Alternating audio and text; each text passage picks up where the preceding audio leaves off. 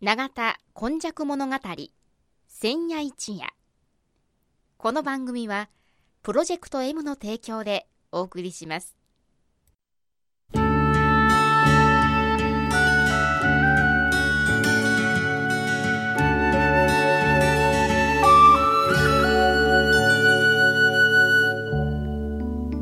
皆様こんばんは。今日もこの番組の時間がやってまいりました。司会進行はいつものように FMYY のキムチ焼きそして93夜はこの方です。須磨で生まれ須磨で育ち八十数年井上勇です。よろしくお願いします。よろしくお願いします。さて今日はどんなお話でしょうか？今日はですね、はい、えー、西須磨小学校とですね、うん西あのスマウラ小学校。これ俗に言う別荘学校ですね。あええー、とこの盆やはい、そうですね。この話をですねあのちょっとまとめさせてもらったので、はい、お話をあのしたいと思います、はい、この西あの須磨区の小学校は全部で現在19校あるんですね。そんなにあるんですか？あそれでねちょっと調べたらやはり郊外に非常に多いですね。あのえ地下鉄ができて、神戸市地下鉄ができて、はい、ね、もうあの、ほとんど名前はあんまり聞いたことないような学校、小学校がたくさんあって、19校あります。そしてこの西須磨小学校はですね、はい、明治5年、はい。1872年、あの、まあ、寺子屋方式で、あの、学校ができ始めたんですね。なるほど。この、現在もこの、あの、山陽電車スマイギの近辺に、あの、近くにある、上福寺というお寺、あの、一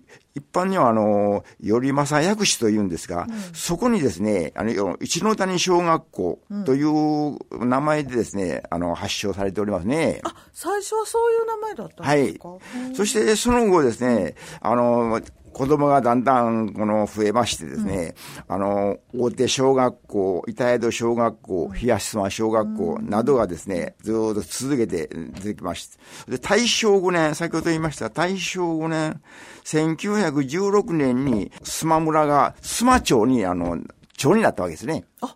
村だったんですね。村だった。それからですね、その当時は小学校は4年生だったそうです。あ、4年間しか行かない。はい。で、あとの2年間は、あの、の高等小学校だったそうですね。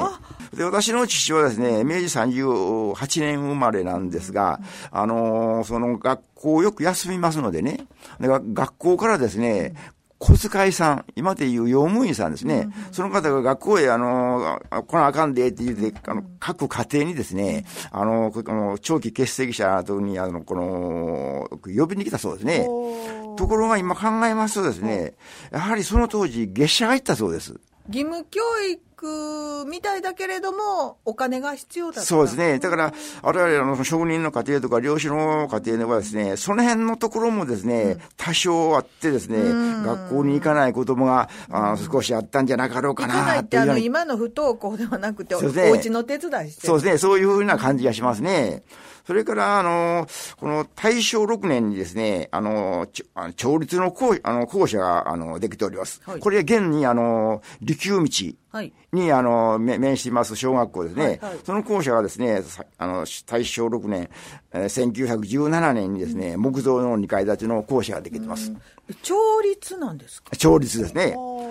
神戸市内には、あの、東の雲中小学校。うんうん、ありますね。で、西、あの、西の西妻小学校と言いましたらですね、神戸市内では、屈指のこの、あの、よく勉強できる人が多かったそうですね。これもちょっと話が飛躍するんですが、私が小学校6年生の担任の先生が、その後、あの、同窓会の時によく聞いたんですけども、先生が先生のいじめを受けたと。みあ見かけ師範の先生が非常に多かったので、うん、あの、姫路師範の先生がその学校に入りますとですね、うん、なんとなく、あの、これ嫌がらせをされた。学罰みたいなものですね。そうですね。そういうふうにですね、はい、ああの、私らは、その庶民の、あの、子供たちは、あの、この、ひいき、先生に、うん、あの、ひいきされたというような話からですね、先生も、あの、あの、ひいきされた。というふうな、あの、面白いあの、その話が同窓会で、あの、あありましたね。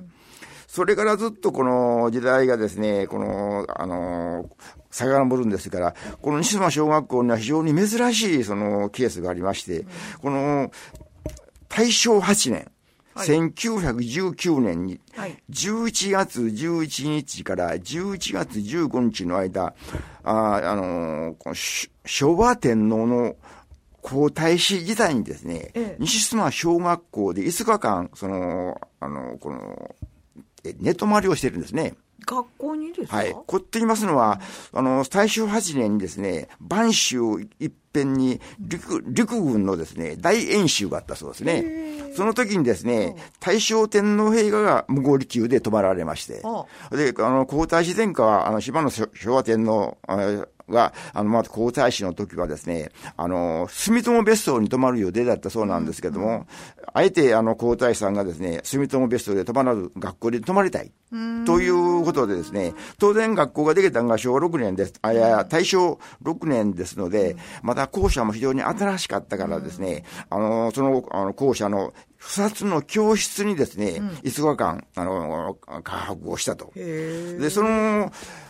校舎のその天、皇太子が泊まったそのお部屋をですね、見学できるのはですね、うん、天長節とか紀元節。天皇陛下の天皇誕生日とかですね、はあ、あの、建国記念日。この日にですね、上級生だけがですね、特別に公開されるんですね。で、私はよく覚えてるんですけども、この、あの、机、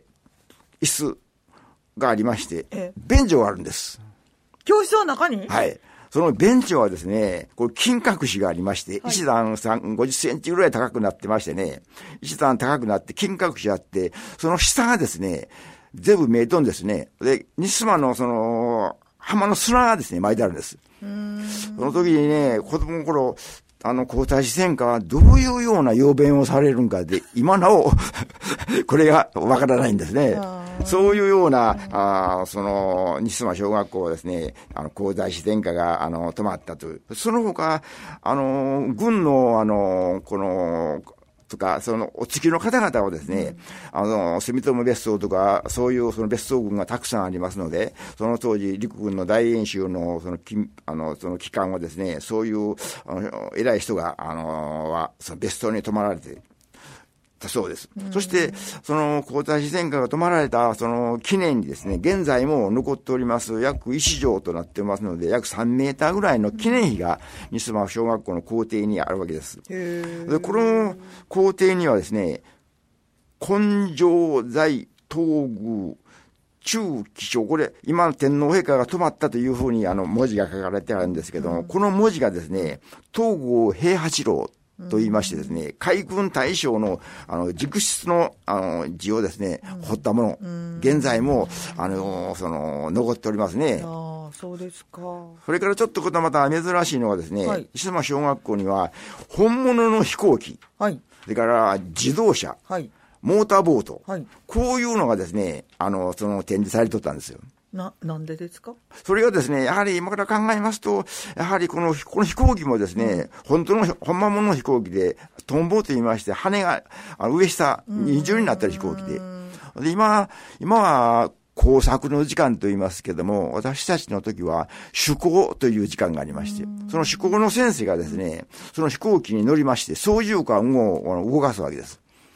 そして子供たちにですね、今、この、こっちのあの、操縦桿左に曲がるのがあったら飛行機が左に曲がるとか、右に曲がるとか、そういうふうにですね、工作の時間に、その工作の先生がですね、飛行機を操縦してですね、あの、その説明する。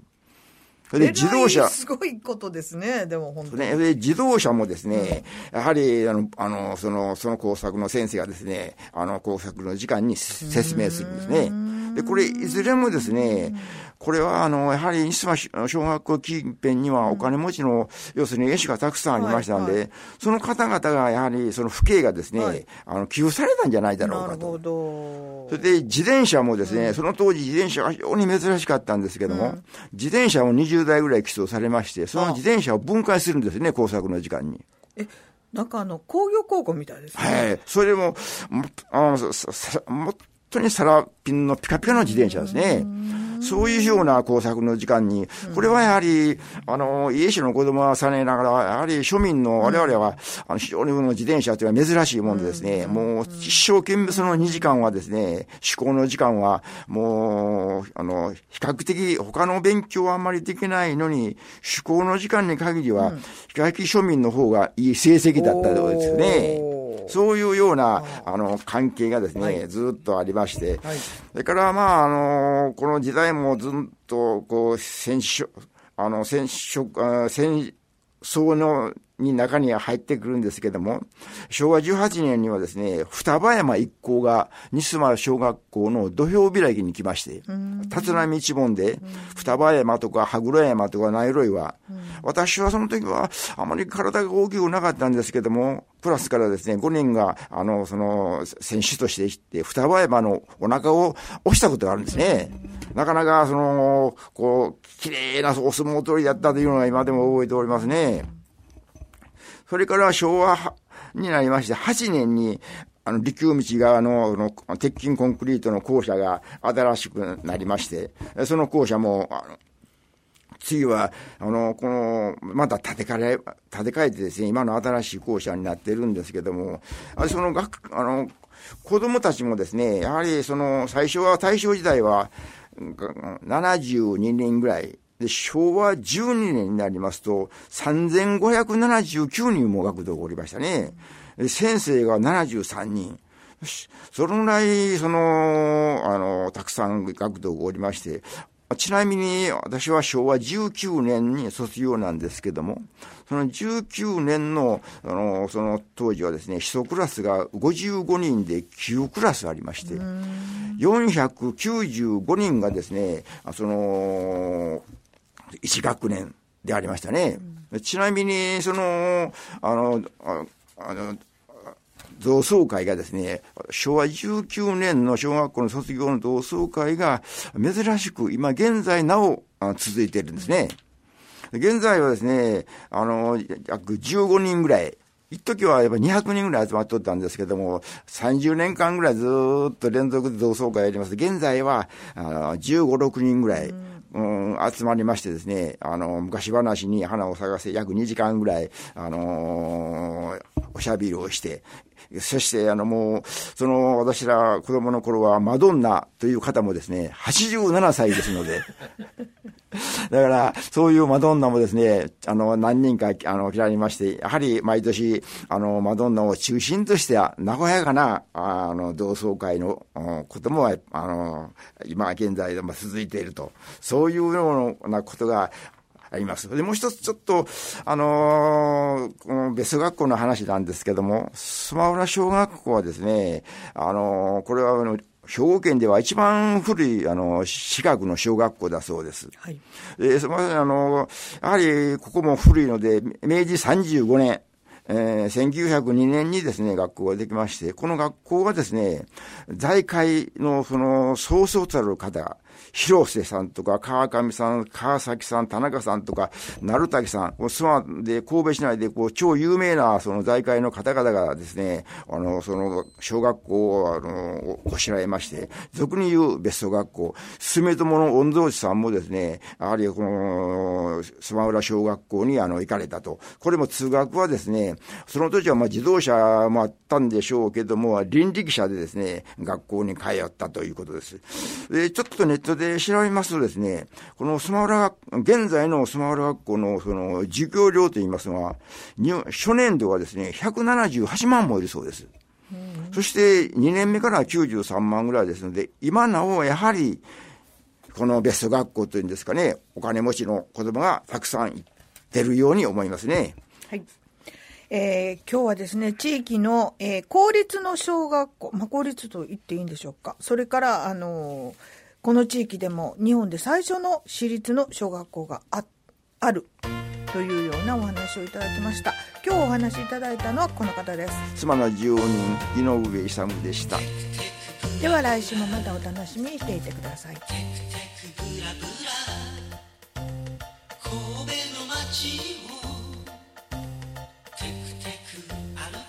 永田今昔物語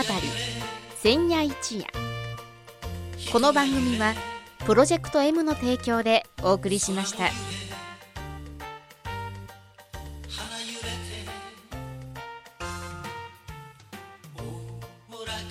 爽やかに